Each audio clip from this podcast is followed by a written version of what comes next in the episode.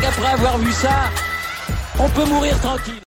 Bonjour à toutes et à tous, on se retrouve comme tous les matins pour le podcast quotidien Le Tour des Sports. On fait le tour de l'actualité sportive et il y a des choses à raconter. Alors, je vais pas parler de Formule 1 parce que je vous ai déjà accordé un petit débrief, mais voilà, juste pour vous rappeler si vous n'avez pas écouté le, le, débrief des qualifs, la pole de Verstappen devant Norris, Perez, Hamilton et Bottas et ensuite Pierre Gasly. C'était pour replacer les choses un petit peu rapidement, mais je rentre tout de suite dans le vif du sujet avec le Tour de France. On a vécu hier, du coup, la première étape de montagne. On est dans les Alpes. Et cette étape a été absolument folle. Euh, quel bonheur d'avoir ce genre d'étape sur le Tour de France. C'était entre Oyonnax et le Grand Bornand. Victoire de Dylan Tuns devant Isaguirre et Michael Woods. Euh, Dylan Tuns avait déjà gagné une étape sur le Tour de France. C'était à la planche des belles filles. Euh, ah, ça, devait être en 2018, l'année où ils avaient allongé la planche des belles filles avec cette fin en, espèce de terre, la façon Strade Bianche. Euh, victoire de Tuns, il a été le plus fort de l'échappée.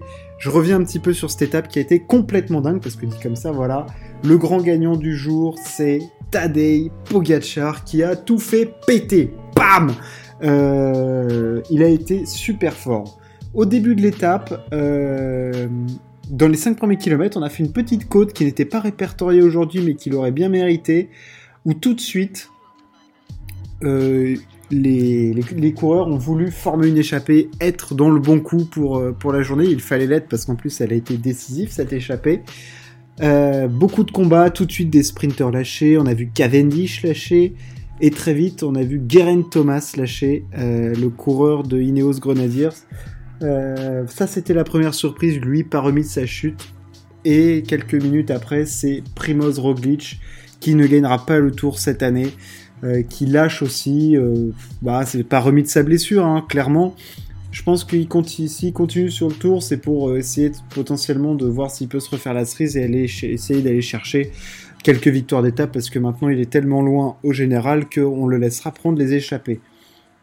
C'est après le sprint intermédiaire et au niveau des premières côtes que un premier groupe de 30 coureurs s'est formé.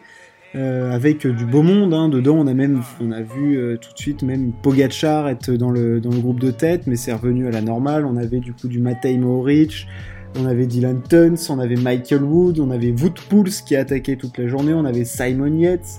Euh, enfin, on avait du très très très lourd. On avait même... Non, non, c'est ça, ouais, c'est ça. Et on avait du très très lourd dans l'échappée. On avait du coup ce col de troisième et ce col de quatrième catégorie avant le triptyque de première catégorie avec le col de, Rome et celui de la Colombière. Et c'est dans le col de Rome, la deuxième, que tout s'est passé.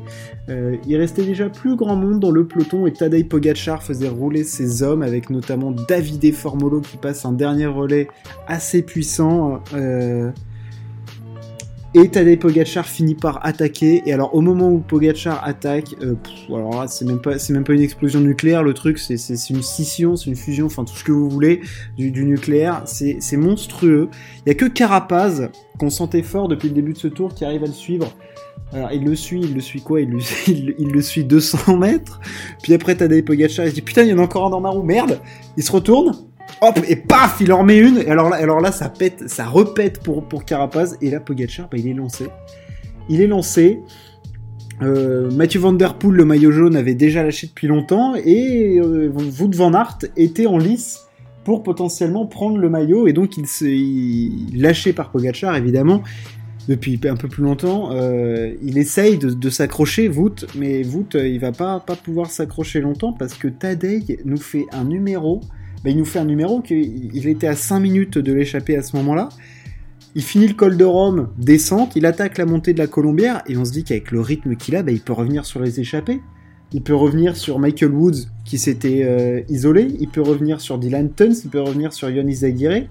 Enfin, je veux dire, et il, il rattrape tout le monde un à un. Enfin, c'est une boucherie ce que fait Pogachar. Il a fait péter le Tour de France. C'est-à-dire que derrière lui, c'était la Bérésina. Hein. On avait du coup euh, Carapaz et puis après on avait le groupe des favoris qui a, même pas essayé de sortir. Hein. Donc dans le groupe des favoris, on avait David Godu qui a fait une super euh, super montée. On avait euh, Vingegaard, on avait Lutsenko, on avait Henrik Mas, il y avait Uran. On avait du coup après on a eu Van Aert, après on a eu Quintana qui est arrivé. Enfin, et puis des écarts, mais des écarts. Au final, il passe à 15 secondes de Dylan Tuns qui a lâché Michael Woods dans la, dans la fin de la montée. Et dans la descente, Pogacar a montré un petit signe de faiblesse. Hein. Euh, il avait plus les cannes à la fin pour, euh, pour aller au sprint. Et il fait quatrième derrière, euh, derrière Isaguirre et Woods. En même temps, vu l'effort qu'il a, qu'il a fourni, je dirais que c'est un peu normal que ça coince à la fin. Mais waouh, waouh, waouh, Pogachar. Donc Pogachar qui prend les commandes du général. Je vais vous donner les écarts. Donc il a une 48 d'avance sur Wood van Aert. Hein. Wood van Aert qui n'est absolument pas là pour le général. Et alors après, après, on passe à 4,38 sur Lutsenko, et 4 minutes 38, et 4,46 sur Uran. Carapaz était à 5 minutes. Euh, en fait, le tour, le tour on a l'impression qu'il y a Pogachar et puis après il y a les autres coureurs. Si, jamais on faisait un classement avec les autres coureurs, on aurait quelque chose de serré, mais, il y a Pogachar, donc c'est pas serré. Enfin, ça n'a pas de sens ce qu'a fait Pogachar. Euh, absolument sensationnel, irrésistible. Le patron, euh, voilà quoi, c'est énormissime ce qu'a fait Tadej Pogacar. Euh, je sais même plus s'il nous surprend, mais là, il a, il assommé la course, quoi. Et puis on se dit que, vu la marche qu'il a en montée, en montagne, euh, là, les étapes qui arrivent aujourd'hui, Tignes, tout ça, là, qu'est-ce qu'il va faire? Et qu'est-ce qu'il va faire sur la suite du tour? Il va gagner le tour avec combien? 10 minutes d'avance? Je crois que le plus... la dernière fois qu'un coureur a gagné avec 10 minutes d'avance, c'était Laurent Fignon devant euh, Bernard Hinault. Mais euh, même euh, Lance Armstrong ne gagnait pas avec 10 minutes d'avance. Enfin, on est sur des, sphères. Enfin bref, on s'avance peut-être beaucoup, hein, mais je veux dire, il a l'air tellement dominant, tellement fort que. Et même son équipe a l'air d'être là pour assumer le maillot. Enfin bref, on va suivre parce que c'est absolument énorme. Et puis non, ce qui est génial avec Pogacar, c'est que il est fort et il hésite pas, il attend pas quoi. Il, prend des risques. C'est-à-dire que là, il a, fait, il a attaqué, on était à 30 bornes de l'arrivée. Il prend un risque. Parce qu'il prend un risque, il peut être très fort sur la montée, mais qu'est-ce qu'il dit Qu'il va pas bloquer dans la deuxième et, tout perdre? Et non, il, attaque, il y va, il va au mastic, il va. Le panache, quoi. Le panache, c'est le nouveau pistolero, un peu à la Contador, quoi. Il compte pas, c'est où à la Nibali. Enfin bref, exceptionnel. Je ferai de toute façon un point sur ce qui s'est passé depuis le début de ce tour, le, le jour du jour de repos, euh, qui est lundi. On passe du coup au tennis, Wimbledon. Euh, Wimbledon, il s'est passé des choses aujourd'hui. On a eu des jolis matchs de tennis. Euh, évidemment, plus de français. Hein. Voilà, j'ai donné les résultats. Et tout de suite, le match qui nous a euh, halté en cette fin de journée, c'était Marine Silic face à Medvedev. Victoire en 5-7 de Medvedev qui était mené 2-7 à 0. Il gagne 6-7, 3-6, 6-3, 6-3, 6-2. Grosse victoire de, Danil. Euh, au début, on a cru qu'on retrouvait le Marine Silic à l'ancienne, là, hyper offensif sur gazon et tout. Et puis après, euh, dans le troisième set, euh, Medvedev arrive à faire basculer de son côté un jeu hyper serré à 2-2. Et là, et là après, c'est fini, c'est game over. Silic, il met plus un coup droit dans le cours. Il, c'est un champ de patates, le truc. Et Medvedev passe devant. C'est une victoire qui, voilà, au niveau de la confiance, c'est hyper, c'est hyper bien pour, pour Danil. Et puis, euh, il sait que sur herbe, avec son service et tout, il peut plutôt, euh, plutôt bien jouer, il se déplace plutôt correctement. Euh, franchement, c'est intéressant ce qu'il propose. Il affrontera au prochain tour, attendez que je dise pas, Hubert Urkach. Et ça, ça par contre, ça, aussi, ça va aussi sentir la poudre, parce que Urkach, eh ben, on l'avait plus vu depuis sa victoire à... C'est Miami hein, qui gagne. Et là, il va en 3-7 publics, solide. Ah, il avait battu Mouzetti en début de semaine. Hein, il est là, au, au Catch. Victoire d'Ilya Ivashka sur Jordan Thompson, de Lorenzo Sonego en 3-7. Et Lorenzo Sonego affrontera Roger Federer qui gagne en 4-7 face à Cameron Norrie. Euh, il y a eu deux matchs. Il y a d'abord eu euh, deux premiers sets. où Federer était euh, au-dessus de Nori, il était précis à l'attaque, enfin, il, il, était bien Roger. Et puis à partir du troisième set, on a retrouvé le Nori un petit peu plus offensif, un petit peu plus bah, le Nori qu'on s'attendait à voir face à, face à Roger, quoi, vu le niveau de jeu qu'il nous proposait. Et Federer qui craque un peu dans cette fin de set, qui la bazarde et il commence à faire des fautes, à envoyer des coups droits fautes, à bah, c'était moyen de la part de Roger, il n'était pas hyper rassurant. Et bon, dans le quatrième, il se remet un peu dedans, mais bon, c'était, il s'économise pas. Euh, on a vu qu'il y avait de la, là, il y avait de pas de l'angoisse, mais de la, des nerfs, quoi. C'était nerveux de la part de Federer. Hein. Son point était rageur à la fin du match. Et voilà, il s'est rassuré, mais bon, niveau énergie et tout, il y a le jour de repos. Demain, il joue lundi dans le Super euh, Monday parce qu'on joue pas le dimanche à Wimbledon. Il va jouer face à Sonego. Sonego, il est capable de livrer des grands matchs face, aux gros joueurs. On l'avait vu livrer un gros match face à Joko à Rome. On va voir ce que produit Roger, mais je vous avoue qu'il m'a pas complètement, complètement séduit non plus, parce qu'il gagne que 6-4, 6-4, 5-7, 6-4. Bon, certes, dans les premiers sets, il est au-dessus et tout, mais c'est quand même plutôt, plutôt serré. Il a fait quelques petites fautes.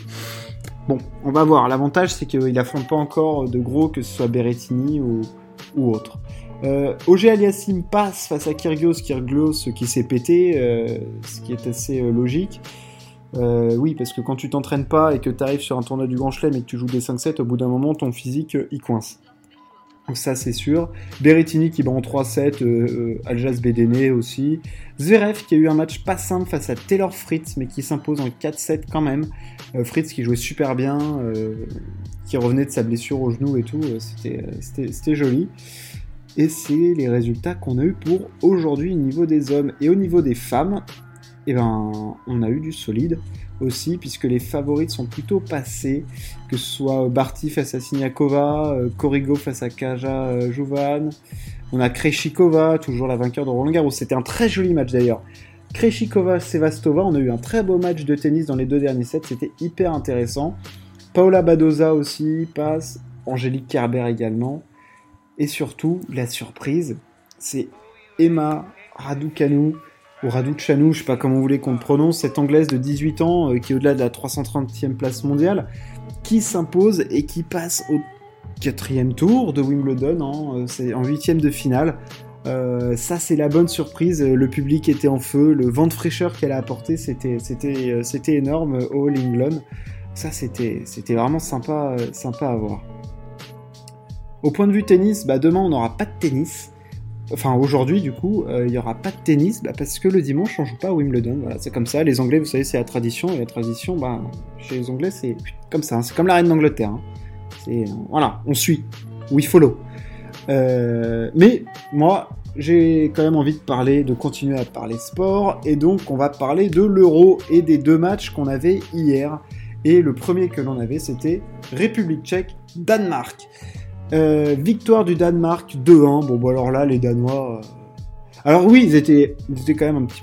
Est-ce qu'ils étaient vraiment, vraiment favoris face à la République tchèque? Non, c'était pas les énormes favoris, mais t'as l'impression qu'ils ont une force supplémentaire, quoi. Enfin, je veux dire, ils jouent pour. Euh, on a vu Simon Kier me dire que Eriksen savait qu'il jouait pour lui. Enfin, il y a une force en eux en ce moment là. Les, les Danois, c'est, c'est même plus un rêve, quoi. C'était énorme. Ils, donc ils menaient 2-0, puis après 2-1, Casper Dolberg a encore marqué. Euh. Ah, ils étaient plus forts, ils ont été plus forts, et franchement, c'est. Franchement, ils ont été. Euh, ils sont sidérants. Moi, je les trouve sidérants, les, Danois. Et ils affronteront, du coup, les Anglais, qui eux ont pas fait dans le détail face à l'Ukraine. Hein. ils ont taillé dans le, dans le sec, là, dans l'énorme beefsteak. 4-0 face à l'Ukraine.